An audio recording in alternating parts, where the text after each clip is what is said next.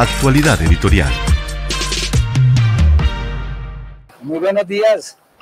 Buenos días para todos, para la mesa de trabajo, a Miguelito, a Paula, a Mauricio, Camilo, Estefanía, que están ahí tras de bambalinas. Hoy estamos acá desde el Cubo en la 53 con 30 realizando nuestra asamblea general ordinaria de delegados y delegadas 2023, el evento máximo que tiene cualquier cooperativa. Eh, ¿Cómo nos fue en el 2022?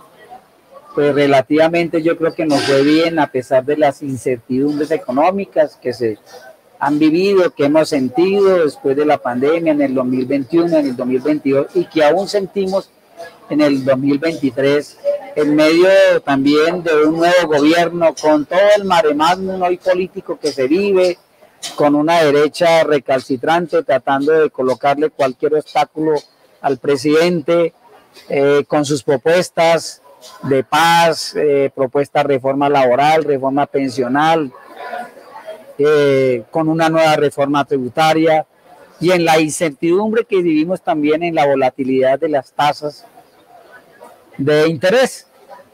No, no en vano, pues, podemos dejar de mencionar lo que pasó el día de ayer a Miguel y Paula, pues, que de manera sorpresiva, en una petición que hizo el presidente la semana pasada, los bancos, de manera sorpresiva, el Banco de Colombia, luego de la Vivienda, Banco de Bogotá, el Banco de Occidente, el BBVA, yo creo que todos los bancos bajan una tasa que está en 46.26% al 20 y al 25%. O sea, la pregunta es si lo hicieron en dos o tres días, ¿por qué antes no lo han hecho? ¿no? Para beneficiar a miles y miles y millones de tarjetavientes que han coayudado para que los bancos tengan esos billones de pesos de, de excedentes de utilidades, ¿no?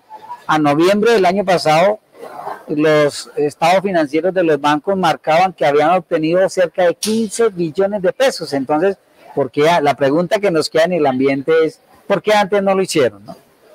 Bueno, y en la cooperativa pues nos fue bien en el análisis financiero, económico, social, que hoy vamos a presentarle a la Asamblea, creo que fue muy bien. Nosotros como lo reiteramos el año pasado en el último informe, tuvimos unos, unos activos el año pasado que redondearon los 333 mil millones de pesos, unos pasivos que se acercaron a los 44 mil millones de pesos, un patrimonio de la cooperativa que ya está redondeando los 290 millones de pesos, una cartera que suma 265 mil millones de pesos y unos excedentes que nos dejaron cerca de 2.300 y algo millones de pesos.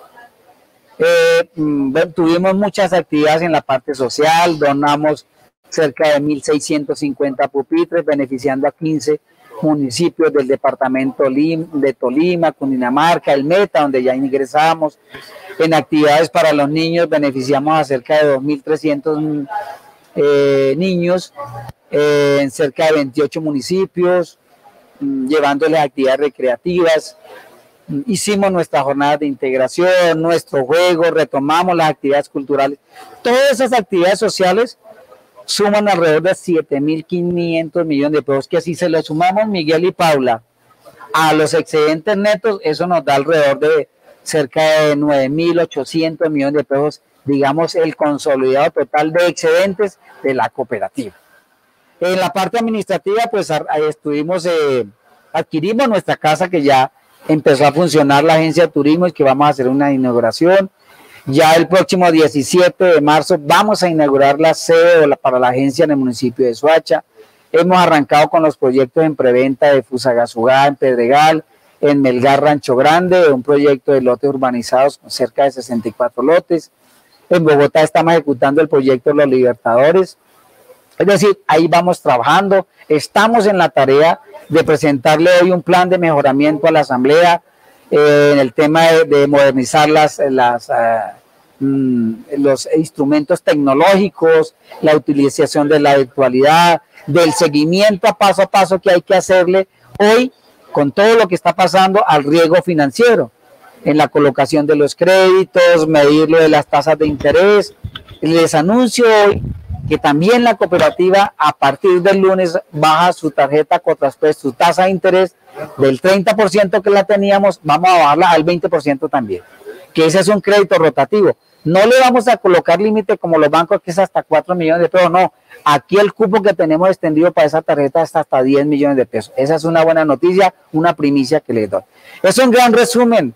Paulito y Miguel es como el editorial, no sin antes volver a reiterarles pues que eh, estamos en la tarea de seguir construyendo a Cotraigun, también cuidando paso a paso, midiendo día a día lo que pasa en el mundo, porque eso nos afecta financieramente, económicamente a la cooperativa.